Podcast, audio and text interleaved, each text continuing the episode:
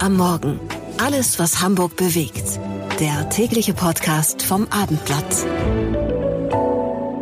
Guten Morgen, ein herzliches Willkommen im neuen Jahr. Mein Name ist Marcel Becker. Ich hoffe, es geht Ihnen gut und Sie haben den Jahreswechsel so einigermaßen überstanden.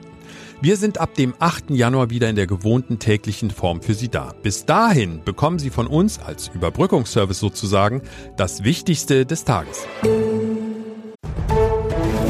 Der Hamburg Nachrichtenüberblick bei Becker am Morgen. Ich bin Holger Dilk. Guten Morgen. Die Hamburger Polizei blickt auf einen vergleichsweise ruhigen Jahreswechsel zurück. Insgesamt gab es in der Silvesternacht rund 1200 Einsätze.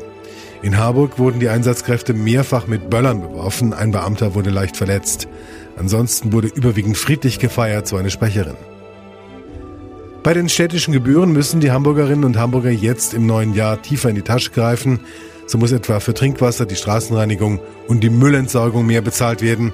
Der Senat begründet die Gebührenanhebung mit gestiegenen Kosten. Schluss mit Bargeld im Bus in Hamburg. Mit dem Jahreswechsel können Fahrgäste im Bus keine Tickets mehr mit Bargeld kaufen. Dadurch sollen die Haltezeiten der Busse verkürzt werden, begründet der HVV die Umstellung. Fahrgäste, die zum Beispiel kein Smartphone haben, können alternativ die HVV Prepaid-Karte zum Bezahlen nutzen.